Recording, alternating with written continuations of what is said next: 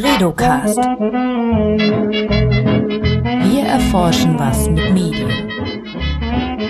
Herzlich willkommen beim Bredocast. Das ist der Podcast aus dem Leibniz-Institut für Medienforschung in Hamburg. Mit mir Johanna Seebauer und ich spreche in diesem Format mit Medienforscherinnen und Medienforschern über ihre Arbeit. Wenn wir von Plattformregulierung sprechen, also darüber, was man online in sozialen Netzwerken sagen darf, ähm, dann meinen wir meistens nur die ganz großen Player im Game, also Facebook, Google, äh, Twitter und so weiter. Dabei lohnt sich auch ein Blick auf die kleineren Plattformen, denn von ihnen könne man äh, das eine oder andere lernen, sagt mein heutiger Gast Christina Dinar. Herzlich willkommen. Hallo, herzlich, ja, herzlichen Dank für die Einladung.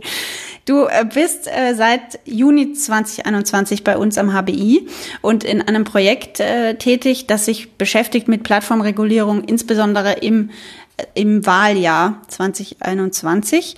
Und du hast, lass uns ein bisschen über deinen Werdegang sprechen, weil du, du kommst aus einer interessanten Ecke. Du, du kommst eigentlich aus der sozialen Arbeit, bist äh, Diplom äh, Pädagogin und hast auch Kulturwissenschaften, Gender und Theologie studiert und bist jetzt aber irgendwie in der Plattformforschung äh, gelandet. Du hast nämlich auch, äh, das finde ich sehr spannend, quasi deine Arbeit als Pädagogin in ins Digitale hineingetragen und so etwas wie äh, Digital Street Work mitentwickelt. Was ist das, bitteschön? Ja, das ist irgendwie so eine äh, äh, interessante Geschichte. Ich sage immer, 2010 bin ich ins Internet gefallen. ähm, und dann ging das irgendwie äh, los. Ich, hab, ähm, ich war sehr aktiv bei den Piraten, als die damals ähm, auch in das AGH in Berlin eingezogen ist und war in dieser, ich würde auch sagen, eher Internetbewegung um die Piraten herum sehr aktiv in der Zeit, so 10, 11, 12 und ähm, habe dann meinen ersten Job begonnen bei Wikimedia Deutschland. Und dort war ich für die Community-Betreuung zuständig. Das war damals noch so ein kleiner Laden, der halt die Wikipedia-Community betreut hat. Und mein, meine Aufgabe war es dort irgendwie die Diversity zu erhöhen. Das heißt Frauen, die Wikipedia-Artikel mhm. editieren wollten. Also diese ganzen Themen, die heute auch übrigens diese Organisation und diese Bewegung noch beschäftigt. Ähm, und ja, dann habe ich da angefangen, mit der Online-Community zu arbeiten. Und das ist mir irgendwie gar nicht so schwer gefallen, eben weil ich so einen Hintergrund hatte, eine Ausbildung aus der Gemeinwesenarbeit, so heißt das im Deutschen, also oder Community Organizing kommt so aus Amerika.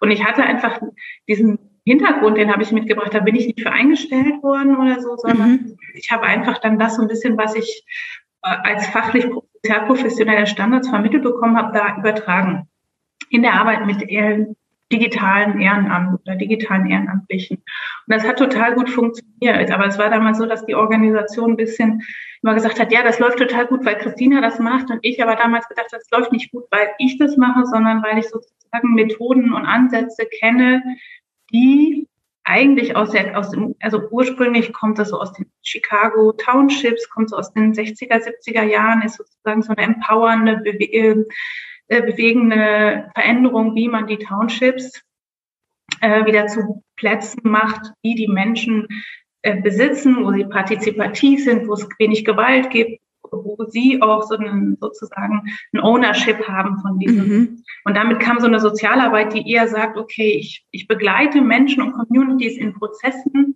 ähm, und darin begleite ich Sie für sich selber zu klären, was wollen Sie denn hier, wie soll der Platz, wie soll der Ort gestaltet werden, was soll im Gemeindezentrum passieren, was nicht, äh, wie wird das Geld verteilt, was wir hier bekommen vom Staat und so weiter. Und diese Aufgabe von diesen Community Organisern oder Sozialarbeitern ist eben eine vermittelnde Rolle und die am Ende auch ganz klar sagt, wenn die Community sich selbst empowered hat, vielleicht ist meine Arbeit dann auch Ende. Äh, und bei der, bei der Community habe ich genau das so ein bisschen gemacht. Ich habe halt sozusagen bin hingegangen, habe vermittelt, habe mediiert, habe mir angeguckt, okay, wo kommen Konflikte, wieso kommen ja. die, ähm, und habe einfach so das übertragen.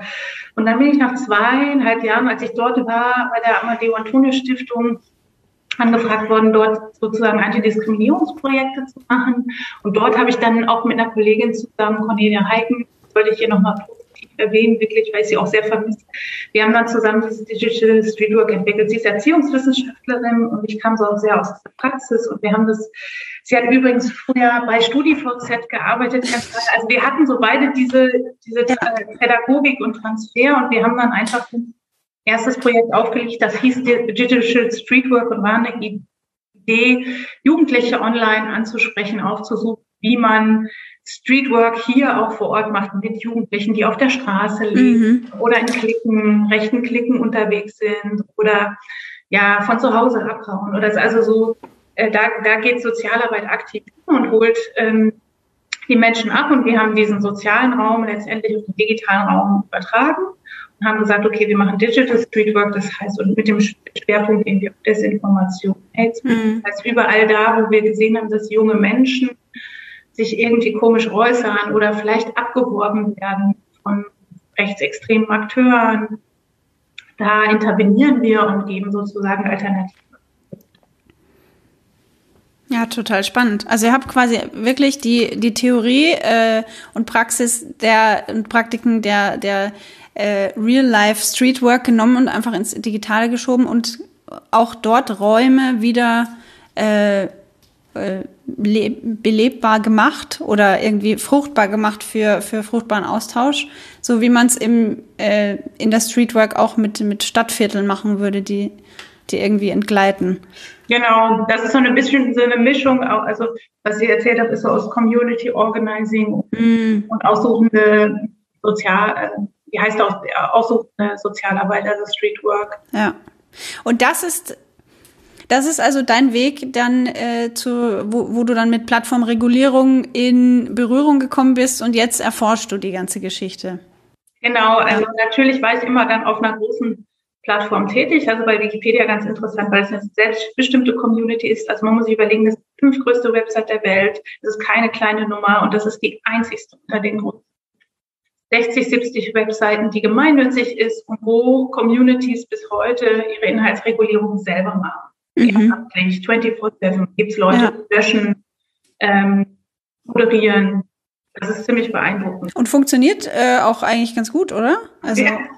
ja, das ist ja das, das ist das Projekt ist ja so wahnsinnig erfolgreich auch. Ne? Also deswegen ist es auch so inspirierend und zaubernd zu sagen, es gibt eine andere Welt da draußen, die ist demokratisch. Diese Menschen übrigens, die dieses Ehrenamt machen, die sind auch gewählt, die müssen, man muss sich erstmal erarbeiten. Also das ist ein sehr demokratisches Prinzip, was in der Wikipedia selber steckt. A, du, jeder kann mitmachen, jede kann mitmachen. Das ist schon toll, das ist sehr niedrigschwellig, wie, wie, ne? also sozusagen jeder darf sich beteiligen und wenn man dann in dem System ist, kann man sich dort dann sozusagen auch je nachdem, wie viel, viel man sich engagiert, ganz schön weit hocharbeiten. Mhm. Das ja, das ist eigentlich total erstaunlich, wenn das, äh, du sagtest gerade, es ist die was fünftgrößte Website der Welt und dass das noch nicht gekapert wurde von irgendwelchen Trolls und dass das nicht so überhand nimmt, das ist schon äh, erstaunlich. Äh, spielt denn Wikipedia, ich habe es eingangs erwähnt, wenn man über Plattformregulierung spricht, dann meint man meistens äh, Facebook ähm, und die anderen großen Plattformen, Google und so weiter. Äh, ist denn Wikipedia, würde das da reinfallen in die Debatten über Plattformregulierung? Oder ist das ein Sonderfall, weil das alles so Community äh, Genau, also die, was Wikimedia, also die Foundation als auch Wikimedia Deutschland macht, ist natürlich sozusagen, dass sie für sich versuchen, immer im Auftrag diesen Sonderfall zu kreieren. Den bekommen sie bei den Gesetzeslagen auch meist. Also auch selbst jetzt in dem EU-Kontext möchte ich da auch nochmal, äh, der, da ist der ähm, Demi Dimitrov, der macht wunderbare Arbeit und das ja nicht nur für Wikipedia, sondern man könnte das auch erweitern für alle Open Source Communities oder alle, alle sozusagen Projekte, die selbstgetragen sind. Mhm. Community. Also äh, und es gibt, also ich möchte schon noch sagen, es ist kein idealer Ort, da gibt es Trolle, es gibt Angriffe, ja. es gibt massive Probleme, aber es ist trotzdem noch beeindruckend, dass die ehrenamtliche Struktur das bis heute ähm, gut trägt. Absolut. Ähm, Christina, was hat dich denn ähm, letztendlich dazu bewogen, dass du, dass du gesagt hast, ich, ich gucke mir jetzt die Regulierungsstrukturen oder die Community-Managed-Strukturen auf, ähm, auf kleinen Plattformen an. Warum ist das denn wichtig?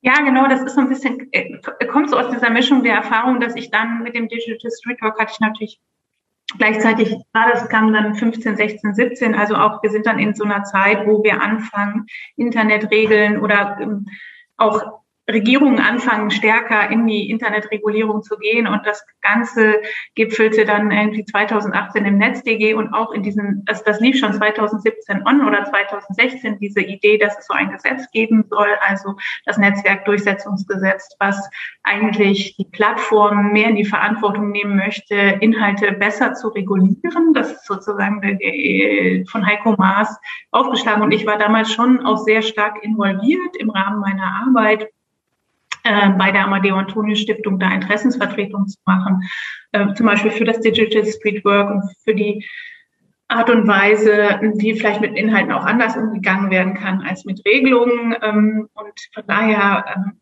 habe ich sehr viel von diesen Gesprächen mit den Plattformen auch mitbekommen und habe dann irgendwann bei so einer Lesung im Bundestag gesessen und da war dann jemand von Gute Frage nicht. Und dann dachte ich, ach, das ist ja interessant. Und das hat so ein bisschen meine Neugier geweckt und daraus habe ich dann damals, bin ich dann zum Center für Internet and Human Rights gegangen. Das war so ein bisschen, da wollte ich auch mehr in die Wissenschaft aus der ganzen Praxiserfahrung raus, auch weil ich sehe, okay, das ist was Innovatives und wir müssen vor allen Dingen viel mehr evidenzbasierte äh, Fakten schaffen für zum Beispiel solche Gesetze, weil bis heute ist das eine Kritik am NetzDG. Das haben, glaube ich, meine Kollegen hier vom HBI, Amelie Held hat da ähm, ganz viel zu geschrieben, ähm, dass die, die Grundlage, auf dessen das Gesetz, ähm, also die wissenschaftliche Grundlage ist sehr, sehr dünn. Und da bräuchte es eigentlich viel mehr mhm.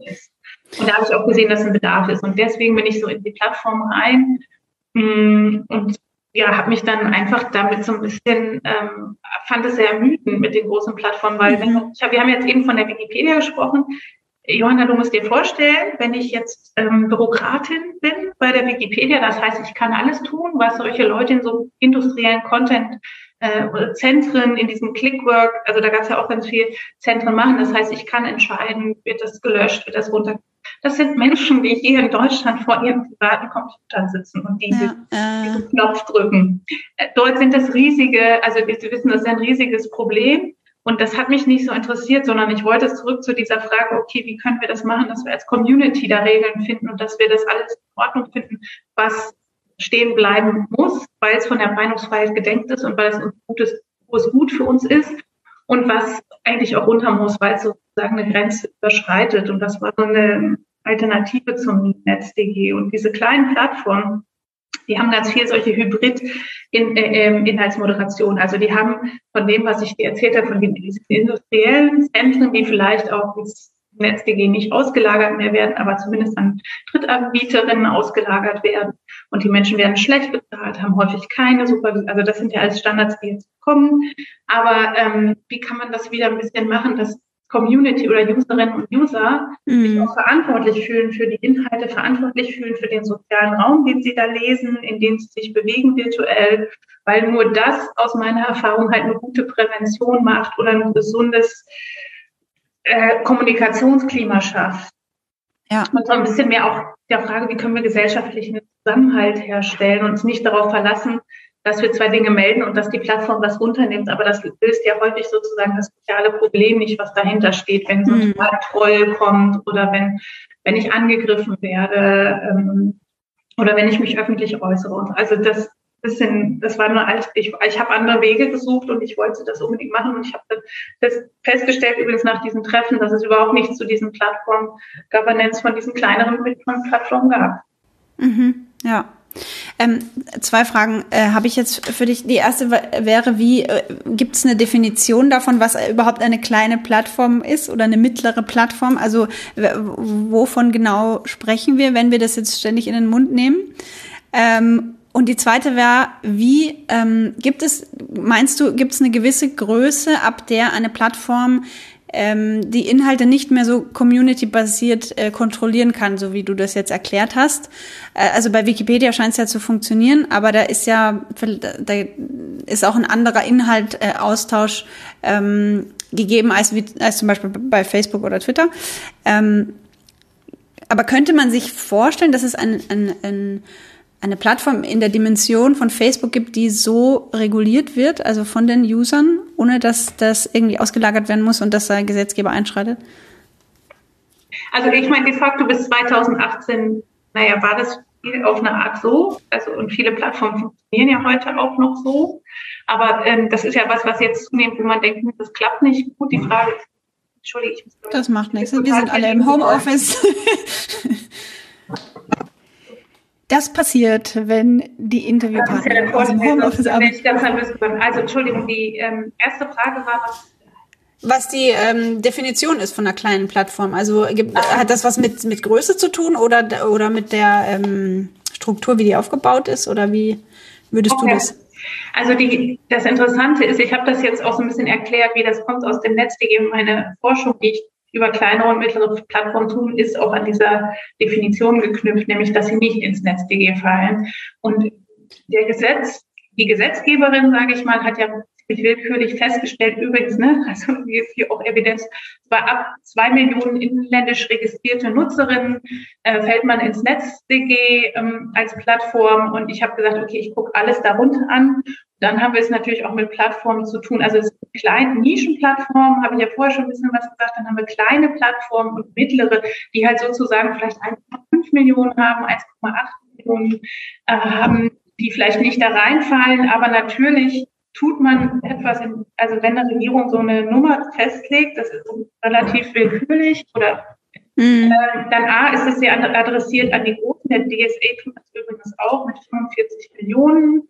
Es ist jetzt alles in Verhandlung, was diese Grenze angeht, aber da, da sozusagen Regierungen legen diese Grenze fest, irgendwie die großen Big Tech-Akteure anzusprechen und die zu regulieren, übersehen alles andere und tun aber damit sozusagen doppeltes Maß anwenden, was vielleicht in Ordnung ist, aber es ist so ein bisschen schwierig. Also ich würde auch, ich hatte immer vorgeschlagen, zum Beispiel, ähm, nicht dieses Regulating Internet Platforms by Size, sondern dass man mit dem Quotienten, dass man guckt, wie viel Content wird ab, also dass man mit Qualitätskriterien oder Quotienten arbeitet, dass man sagt, ja. wie viel Inhalte werden abgeloadet, was ist eigentlich, wie, wie, wie hoch ist der Revenue? Also äh, äh, äh, es gibt ganz viele verschiedene Arten zu regulieren. Ist das jetzt die richtige?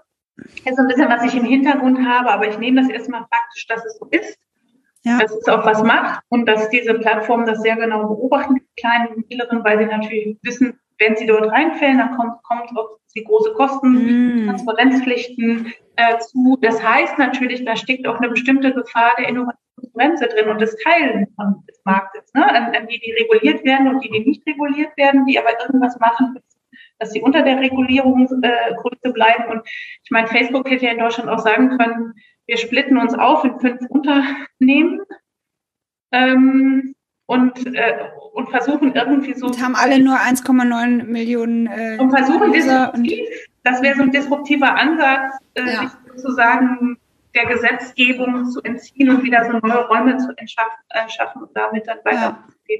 Das haben sie jetzt nicht gemacht, aber deswegen ist das so ein bisschen klein und mittleres habe ich einfach da als Orientierung, weil das so, so eine Beziehung setzt und weil mich nicht so sehr interessiert, was die großen Plattformen machen, die industrielle Content-Systeme haben, sondern eigentlich diese kleinen und mittleren Plattformen, die ähm, die ganz viele, so ich würde sagen, Hybridformen haben. Die haben so einen Teil, dass sie äh, händisch moderieren, das heißt, sie einzelne Sachen an, sie gucken sich den Kontext an, sie gucken sich vielleicht auch an, welcher Userin, Userin postet das und dann haben wir natürlich eine viel andere, also eine viel bessere Einsicht oder auch Begründung, warum Löschungen stattfinden oder warum Dinge äh, ähm, da bleiben. Und häufig haben die auch sehr, sehr starke Nähe zu ihren Communities, also zu dem, was die Plattform ausmacht. Denn alle Plattformen, die ich untersuche und die soziale Medien machen, die leben ja davon, dass Userinnen und User ihren eigenen Inhalte dort einstellen, mhm.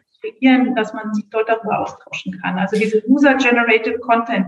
Das heißt, du bist immer darauf angewiesen, dass es eine Community gibt, die freiwillig sich diesen Ort sucht und da sozusagen dann ähm, Inhalte teilt. Ja. Und hast du Beispiele für so kleinere Plattformen? Du hattest vorhin schon gutefrage.net erwähnt. Das kennen, glaube ich, viele, wenn sie irgendwie, weiß nicht, irgendwie einen abgelaufenen Joghurt in einem Kühlschrank stehen haben und dann mal kurz googeln, ob man den noch essen kann. Dann findet man oft äh, in der ersten äh, Ergebnis, ist, ist dann oft gute Frage nett. Das wäre so eine klassische kleine Plattform. Ja, die sind, ich glaube, die sind eher, die haben fast ich glaube, fast 1,8 Millionen okay. Nutzerinnen. Die sind eher ein mittleres Segment, die haben, sind auch schon ziemlich lange dabei. Also es gibt ja, ich habe gesagt, so, ähm, es gibt so ganz kleine wie Wise Life. Das ist eher was für die Silber Surferin oder sozusagen Userin, Elternusser. Mhm. Ähm, das ist, das hieß früher mal Senior Book von sozusagen Facebook abkopiert, aber Geil. Ähm, ja, ja, genau. Und wenn man sich damit beschäftigt, das ist ich eigentlich, Entschuldigung, das ist auch was, was natürlich mein persönliches Interesse treibt. Ich liebe das Internet, warum ich liebe, weil es jeden Tag voll mit Kuriositäten ist, weil wir ja immer noch sehr viel neue, spannende Dinge finden können. Über Menschen, was Menschen interessiert, welche sozialen äh, ähm, Beziehungen sie pflegen, worüber sie sich austauschen. Also in dem Sinne sind wir natürlich, haben wir nie zuvor solche Informationen und solche Zugänge gehabt. Mhm. Und das auch, das ist auch ein Teil, warum ich das mache, weil ich denke, hey, guck doch nicht immer, ja. wo es schlecht läuft, schaut doch mal, ob es gute Beispiele gibt, denn das glaube ich. Also Wise ist jetzt, dann habe ich mit ResearchGate Kontakt gehabt, Telonym, Jodel, die haben alle sozusagen, äh, genau, Gay Romeo, die habe ich auch gefragt. Also das sind auf, auf jeden Fall alles sehr spannende und äh, die haben so sehr zielgruppenspezifische ja. ähm, Ausrichtungen, weshalb sie auch kleiner sind oder vielleicht nicht so schnell und gewachsen sind. Äh, aber die haben, bedienen trotzdem ein Publikum und machen trotzdem auch Moderation und das ist ja auch das mhm. daran. Und in deinem aktuellen Projekt, Christina, untersuchst du die wahlkampfbezogene Kommunikation auf kleinen und mittleren Plattformen und, und schaust dir an, wie, inwiefern dahingehend reguliert wird auf diesen Plattformen. Mein erster Gedanke war dann so, spielt der Wahlkampf auf, auf diesen Plattformen überhaupt eine Rolle, die so vielleicht auch so themenspezifisch sind oder, oder auch auf gutefrage.net? Ich könnte mir gar nicht vorstellen, wie man da über, also wie wird da über Wahlkampf kommuniziert? Selbst Romeo, was eigentlich eine die nennen sich, das ist eine Social Media, Gay, Bi, Trans äh, Plattform ähm, für, für, äh, für Männer, die an Männer interessiert sind, Männersternchen sozusagen. Auch die gehen mit wahlkampfbezogenen Inhalten. Das ist, glaube ich, was, ja. was wir nicht denken wollten. Was, also Wahlkampf findet statt, überall. Mhm. Ähm, und eben auch in diesen kleinen und mittleren ähm, Ziel, äh, äh, zielgruppenspezifischen Plattformen. Und das ist doch total interessant zu schauen, wie die das machen, weil die ja zum Beispiel Community-basiertere Ansätze haben. Die haben auch verschiedene Regelungen dazu. Also vielleicht ja, so, so lasse ich äh, zu, dass man in meinem Profilbild sehen kann, ich kandidiere für etwas oder ich stehe für eine Partei oder oder ähm, stelle ich mich nur äh, zur Verfügung und sage, geht bitte wählen und geht das aktiv an und, und mache eine Kampagne dazu. Also viele dieser Plattformen, das finde ich auch interessant, nicht alle konnte ich sozusagen bisher von innen fragen, äh, positionieren sich auch, dass, dass sie sagen, ja, wir sind, sind ja auch nur fast nur in Deutschland ansässige Plattformen, die ich mir anschaue, eben weil der Zugang dazu auch leichter ist. Und ich habe schon das Gefühl, dass das für sie auch wichtig ist, zu sagen, wir, wir, Wahl ist wichtig und wir, wir unterstützen in jedem Fall eine Wahlmotivation, welche das auch immer sein soll, weil äh, das ist zentral für die Demokratie. Sich ja. Und wie viele hast du dir da insgesamt angeguckt in deiner? Also ich, äh, man kann ja auch in dem, vielleicht kannst du es auch nochmal verlinken, in dem Blatt kannst du ja sehen, dass ich sozusagen versucht habe, so eine Landschaft abzustecken mhm. von zehn mit verschiedenen Zielgruppen. Und ähm, das ist leider eine große Herausforderung und ich würde mir auch wünschen, der Zugang wäre schneller und einfacher. Aber bisher befragt habe ich vier und ich hoffe, dass vielleicht noch der, der ein oder andere dazukommt, auch wenn der Wahlkampf vorbei ist. Aber das ist sozusagen wir auch noch mal länger gucken. Also wir schauen, warum schaue ich mir wahlkampfbezogene Inhalte an? Das hast du ja auch gefragt. Das ist natürlich jetzt auch ein bisschen projektgebunden, weil es eine, eine Form von Auftragsforschung ist, die wir auch erfüllen. Das ist ein schönes, ähm, ein schönes Moment, so ein Ausschnitt von der Inhaltsregulierung sich anzuschauen. Also das ist die große ja. ähm, also da mache ich mein Projekt auch nicht so groß damit, sondern kann ich in einer kurzen Zeit sehr spezifisch äh, das erschließen. Aber diese Arbeit, diese Plattform ein bisschen besser zu verstehen, diese Art von Inhaltsregulierung zu machen, das ist, glaube ich, noch sozusagen desiderat und ist noch zu, ähm, zu erheben im ja. Detail.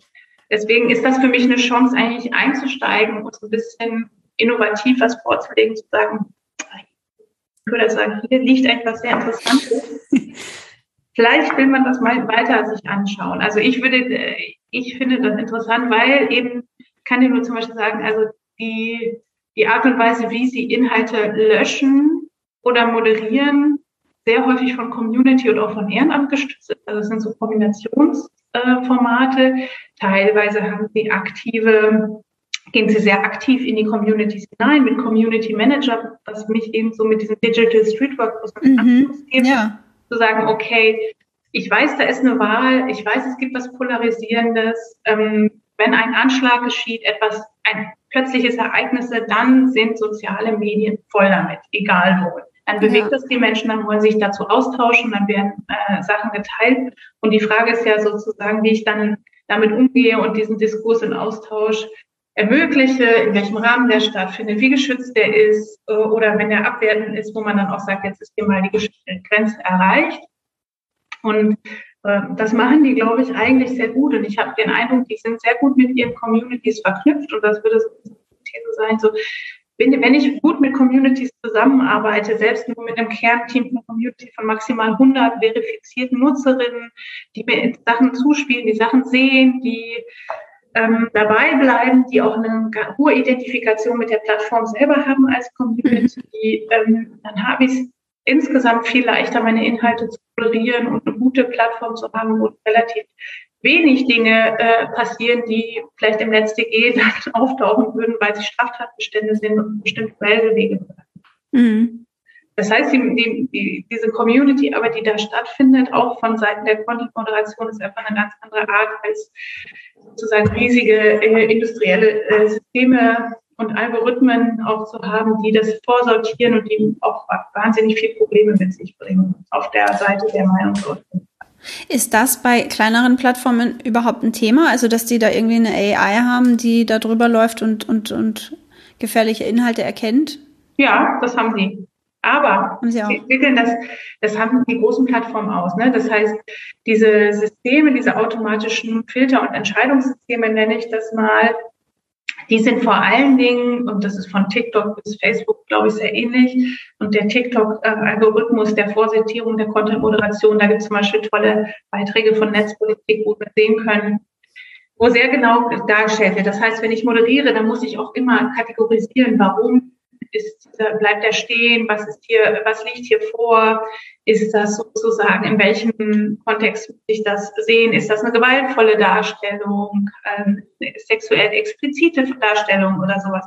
Und diese Art, wie ich das kategorisiere in dem Moment, äh, füttert natürlich dieses automatische Entscheidungs- und Filtersystem unheimlich. Ne? Und dann reproduziert, also da ist so die Gefahr der Reproduzierbarkeit von mhm von Diskriminierung irgendwie sofort drin angelegt. Ich kann dir sagen, ich habe es äh, bei Instagram, die, der Instagram-Algorithmus, ähm, der ist wahnsinnig äh, LGBTQA plus feindlich, weil der ein bisschen happy, healthy white, äh, wenn sozusagen nur diese Art von Dingen in Ordnung sind, entweder männlich oder weiblich in der Körperdarstellung. Mhm. Oder wir, wir haben sozusagen vielleicht Oberkörper, jetzt haben wir ganz, bleiben wir mal an dieser klassischen Nippeldebatte, wie es so schön heißt, aber habe ich einen Oberkörper, den Algorithmus gar nicht richtig lesen kann, ist das eher weiblich oder männlich?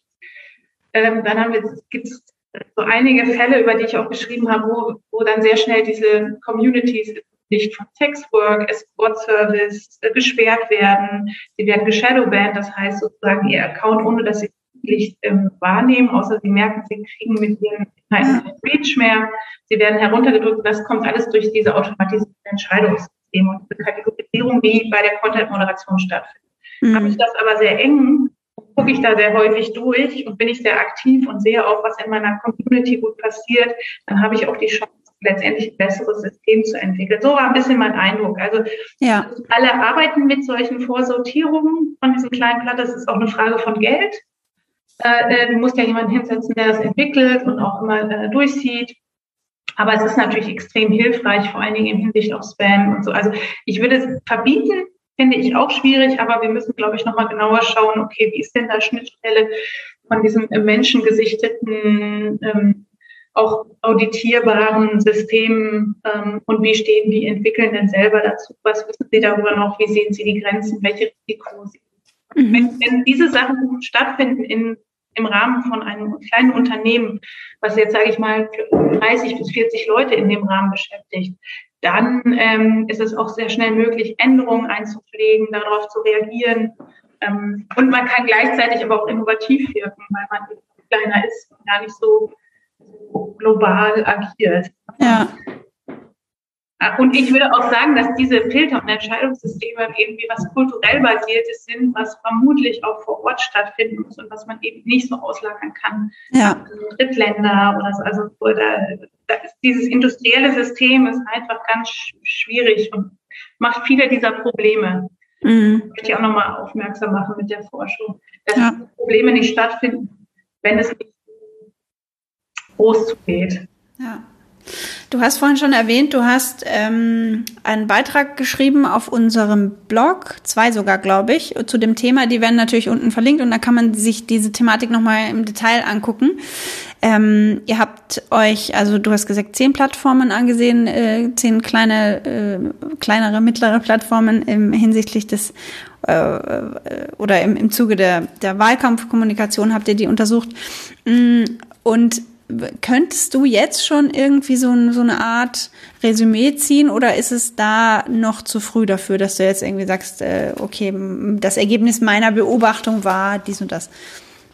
Vielleicht, was ich ein bisschen mitteilen kann, was ich aus den Interviews, die ich jetzt geführt habe, ein bisschen auch sozusagen diese Frage von Plattform Governance und Regulierung zusammenbringt mit den kleinen und mittleren Plattformen, ist, dass sozusagen so eine Gesetzgebung schon nicht nur die großen beeinflusst, an die es adressiert ist, sondern eben die, die kleinen und mittleren Plattformen auch und dass sie sich schon sehr genau Gedanken darum machen und dass sie dem auch entgegentreten, also versuchen zu sagen, ja, da sind ja Sachen drin, die sind sehr sinnvoll, die finden wir auch sinnvoll in diesem Gesetz. Die machen wir jetzt auch, also die, die setzen wir um. Mhm. Hast du da ein Beispiel? Ähm, zum Beispiel, ich weiß nicht, inwiefern du über das NetzDG was weißt. Aber im NetzDG muss man auch melden können, wenn man nicht auf der Plattform angemeldet ist. Also wenn ich dort Inhalte finde, die strafrechtlich zum Beispiel relevant sind, Volksverhetzung und Co., dann, um das zu melden, musste ich mich früher immer einloggen. Da muss ich mir einen Account vielleicht auch noch machen, weil Facebook ich gar keines haben will, nur um darauf hinzuweisen. Also da ist die Schwelle auch sehr hoch, sozusagen das zu melden. Und dann ist es auch noch mit einem, mit einem personalisierten Account wie von mir verknüpft. Ähm, das andere, äh, äh, das sind Sachen, die das NetzDG zum Beispiel gut regelt. Sie sagen, nein, das muss auch so möglich sein. Das heißt, ich könnte, wenn ich jetzt sozusagen zugreife, dann ist mir möglich, melden, dann sieht man den Button auch melden über NetzDG und dann ist die Möglichkeit da.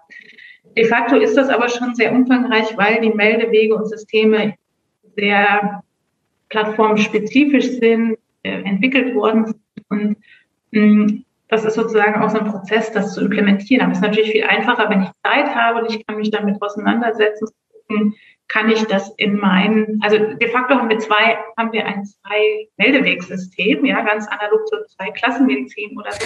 Also äh, auf den großen Plattformen kann ich melden nach Community Standards oder nach NetzDG. Und ein Riesenproblem in den Jahren zwischen 2018 und jetzt 2000, wie sagen, 21, also die Revision war, dass wir sozusagen verschiedene Meldewege hatten, die verschieden in den, in den Interfaces implementiert waren. Das heißt, dass ich vielleicht das gar nicht gesehen habe. Also bei Facebook war es sehr schwierig, nach dem SDG zu melden, weil ich letztendlich in, ins Impressum gehen musste, mhm. eine Zeit lang. Also, und dann verändern die Dinge ständig, die werden auch nicht an die User kommuniziert. Ähm, und man findet das nicht. Die Idee ist ja einfach, dass jeder, jeder da melden kann, wenn es wirklich stattfindet relevante Inhalte hat. Und wenn man sich aber überlegt, okay, das finden wir eigentlich wichtig und wir wollen es irgendwie gut machen und wir wollen so Meldewege überarbeiten, das glaube ich, ähm, tun nicht alle, aber sie denken sozusagen drüber nach, wie man das verbessern kann, dass man zum Beispiel die, äh, die, den Kontakt sofort herstellen kann oder den Meldeweg, ohne dass man ähm, selbst angemeldet. Mhm. Also das wäre jetzt so ein Beispiel, das ich jetzt beschreibe aus den Erhebungen, die ich habe, wo ich denke, ja, das ist doch total interessant. Dann hat es doch auch irgendwie mal eine positive Wirkung auf diese gesamte Landschaft gehabt, sich so intensiver mit auseinander, weil das war ja auch politisch eigentlich gewollt.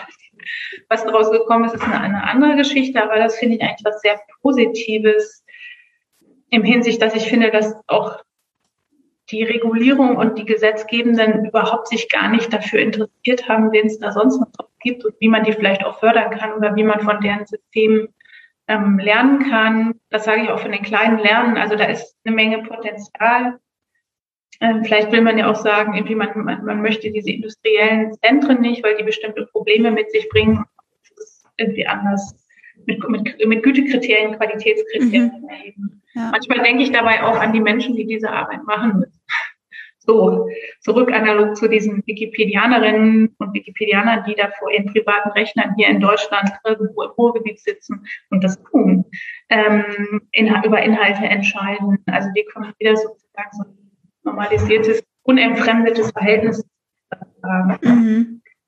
Geht so ein bisschen analog damit einher, mit dieser Idee, dass wenn ich im öffentlichen Raum bin, gehen die im Straßenbahn oder in die S-Bahn in Hamburg und ähm, kommt jemand rein.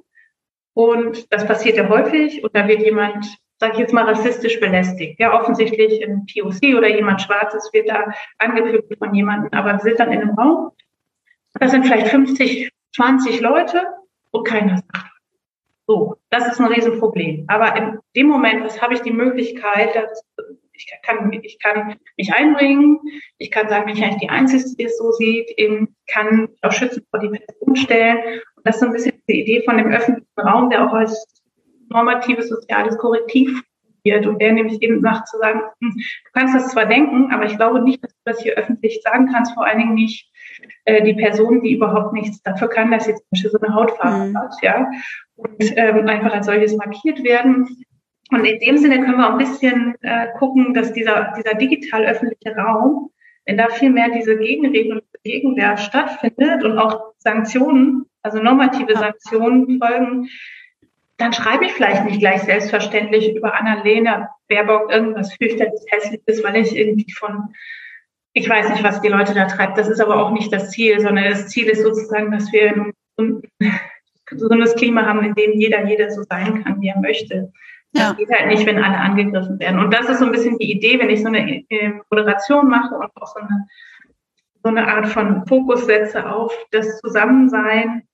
Also zehn Sozialarbeitende tut jeder Plattform mehr als zehn Angestellte, die Content produzieren. Mhm. Das war nur Click and Drop oder Click und Kategorien, weil die okay. was machen, dass diese sozialen Themen besser verhandelt werden und dass diese Dinge nicht stattfinden wenn es vorher Intervention gibt. Mhm. Das, das, belegt übrigens meine, das ist in dem Interview von Gute Frage nochmal sehr schön deutlich. Die machen eine sehr aktive Community-Arbeit. Diese aktive Community-Arbeit macht einfach was mit den Orten dort. Eben das, ja. A, die Leute identifizieren sich, die machen sogar gerne ehrenamtlich mit und B, haben sie dann auch letztendlich weniger mit diesen, mit diesen Übergriffen zu tun glaube ich, aus ja. der Konsequenz daraus. Ja? Also die wissen sozusagen, dass Prä präventiv das Setzen viel mehr tut. Und ich würde mir manchmal wünschen, große Plattformen könnten so denken oder sich das so überlegen. Mhm. Sehr getrieben von dieser Idee, dass soziale Probleme mit Technik gelöst wird. Also ich glaube, dass da also wäre das sozusagen, der, wir, wir müssen jetzt schon langsam zum Schluss oh. kommen, deswegen wollte ich dich, wollte ja, ich dich, wollte ich dir jetzt eine, ich sehe es auch schon, ja. eine, eine Abschlussfrage stellen, die wäre gewesen jetzt, was, was können wir denn eigentlich von den kleinen Plattformen lernen? Aber ich glaube, du hast das jetzt schon mehr oder weniger so ein bisschen beantwortet, ne? Also du, wenn ich das jetzt richtig verstanden habe, war, äh, dass, dass mehr der Community-Gedanke eine Rolle spielen sollte und dadurch sich das Klima verbessern würde auf, auf Plattformen, wenn, wenn die Content Moderation von der Community getragen würde. Genau, oder teilweise oder in Zusammenarbeit mit Communities äh, äh, läuft, dass wir dann haben wir sozusagen auch andere Quoten, glaube ich, was so melden und ähm, strafbare Inhalte haben. Das ist auch ein bisschen eine These, aber ein bisschen. Ist das, wäre das, ist das denkbar bei so einem globalen Netzwerk wie Facebook zum Beispiel, dass das funktioniert? Das ist das frage ich mich auch immer, Johanna. ähm, und dann denke ich aber, hey, wenn äh, Facebook India nicht einfach so ignorant wäre und da einfach maximales Profit, also das Ding ist ja auch, dass die wahnsinnig viel Geld haben und damit auch machen. Sie müssten, also können tun die alles. Die können, die können 10.000 Sozialarbeiterinnen ausbilden als Community oder Digital Street Worker und dann da rausjagen. Sagen, jetzt macht mal. Machen sie ja nicht, aber die, die, das sehe ich auf jeden Fall, dass, äh, dass das möglich ist und auch, dass man sagt, okay, man, man hat so eine aktive Community Management und man hat, die arbeiten zusammen mit Content Management Systemen. Das tut im längeren ähm, was mit der Qualität des Ortes. Ja. Also die Daphne Kerr sagt immer dieses, diese Moshpits, also dass man sozusagen, wenn dies nicht moderiert wird, dann hat man es damit sozusagen so Jauchegruben zu tun, äh, in denen nur noch Trolls äh, äh, äh, sind und wir überhaupt keine Diversity, wir haben keine Beteiligung mehr von anderen, die gehen nur noch weg. Ja.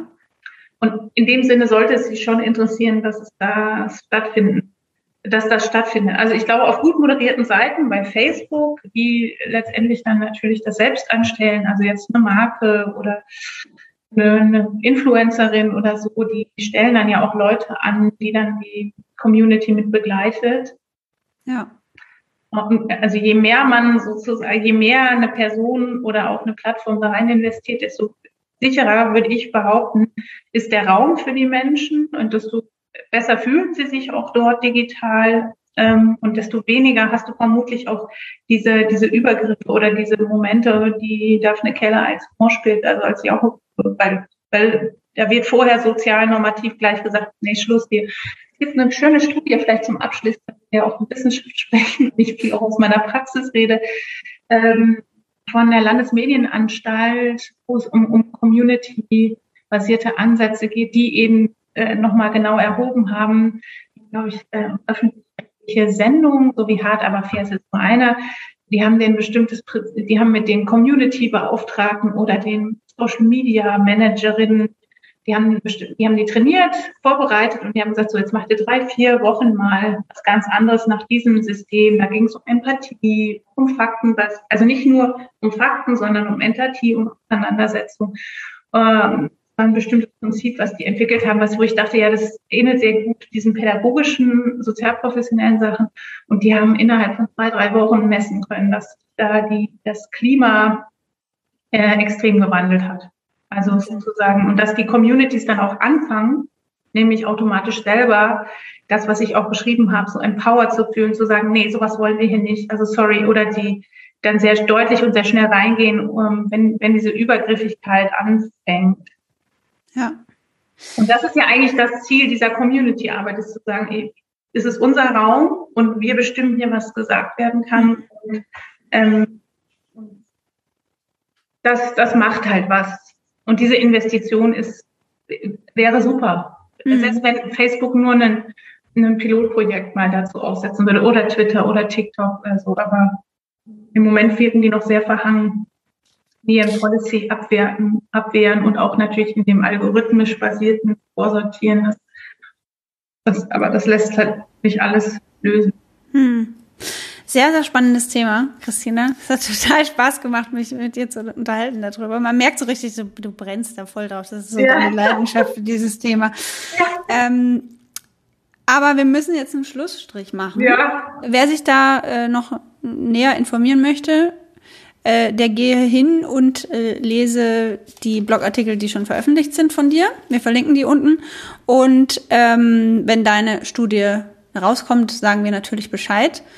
Und ja, vielen Dank, Christina, dass du da warst. Wir, wir sprechen äh, bald mal wieder darüber. Und äh, den äh, Zuhörerinnen und Zuhörern sage ich danke fürs Zuhören und bis zum nächsten Mal. Tschüss. Danke, tschüss.